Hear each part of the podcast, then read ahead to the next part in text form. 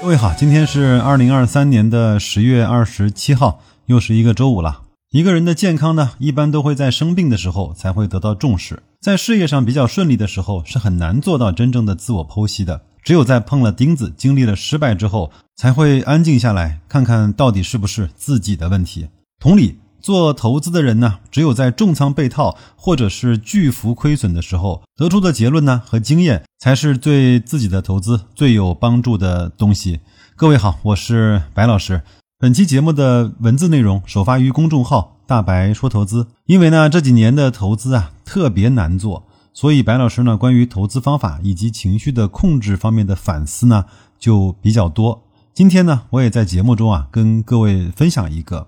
有一个吐血的箴言啊，是这么说的：在投资中，宁肯错过，也不要做错。一般的投资者呢，太容易的把手中的现金换成股市上的筹码了，真的是太容易了。各位可以想一想，我相信你们会非常的明白我说的这种现象啊，在你身上也会时不时的发生。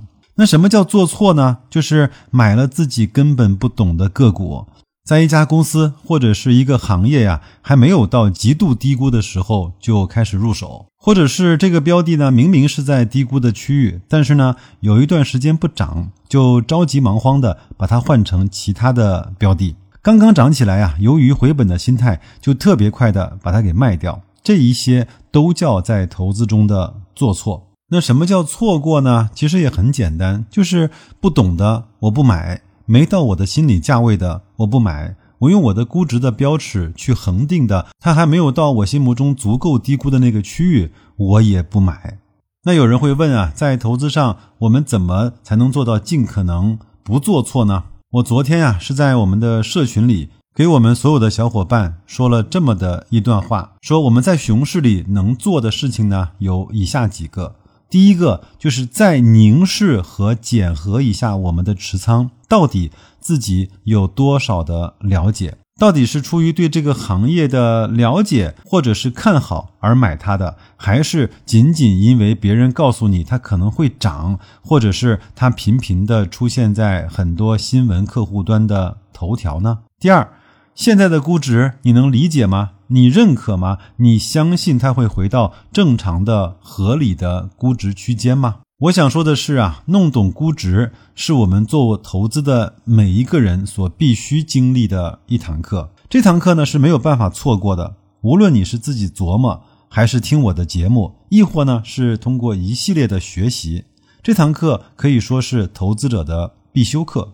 所以呢，我也是非常推荐各位每周一准时关注公众号“大白说投资”，我为各位整理和发布的那一份大白另类估值。第三个啊，我们那些条件单和网格交易的那些参数都设置好了吗？现金准备好了吗？如果三年不涨，我们能获得多少网格交易的收益呢？我自己呢有一个半开玩笑的结论。个人投资者呢，在三种情况下是很难拿得住自己所持的标的的。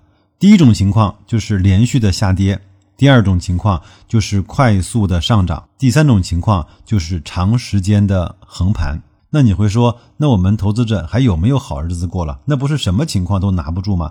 其实真的就是这样。所以呢，我们用估值和网格交易和我们。科学的止盈的策略，来保证了我们自己呢和社群的小伙伴在这三种情况下，我们都有各自的应对方式。所以呢，也欢迎各位啊，在公众号的底部对话框输入“社群”，拿到免费加入我们社群的门票，有限的座位，更好的自己。第四个问题呢，就是你的止盈的标准是什么？如果到了你的标准，你会怎么去卖出？怎么去做到合理的落袋为安？我发现太多的投资者在这个市场其实不知道自己要赚多少钱，自己每年的年化收益率放到多少是合适的。很多人会给自己定一个标准，叫我当然要赚的越多越好啊，而恰恰是这个标准让很多人在止盈上痛苦万分，纠结不已。我呢，当然会陪伴大家到那个各位那个开心的烦恼的那个时刻，我们一起呢，用我们的所学来去做正确的落袋为安，来做科学的把钱赚到自己手里的整个的过程。最后呢，我想说，不要相信很多人所说的投资股票是不务正业，是属于不劳而获。我们是通过自己的真金白银啊，在支持这些上市公司的发展。我们是通过自己的研究和放弃了很多业余的时间，来为自己赚取那份资产性的收入。我们应该告诉自己啊，我为中国的上市公司，为中国的经济发展贡献了属于我们自己的那一份力量。我们用我们认知的提升来带来收益的增长，要给自己鼓掌。在这个寒冬，我们也为自己喝彩，在那个即将到来的盛夏。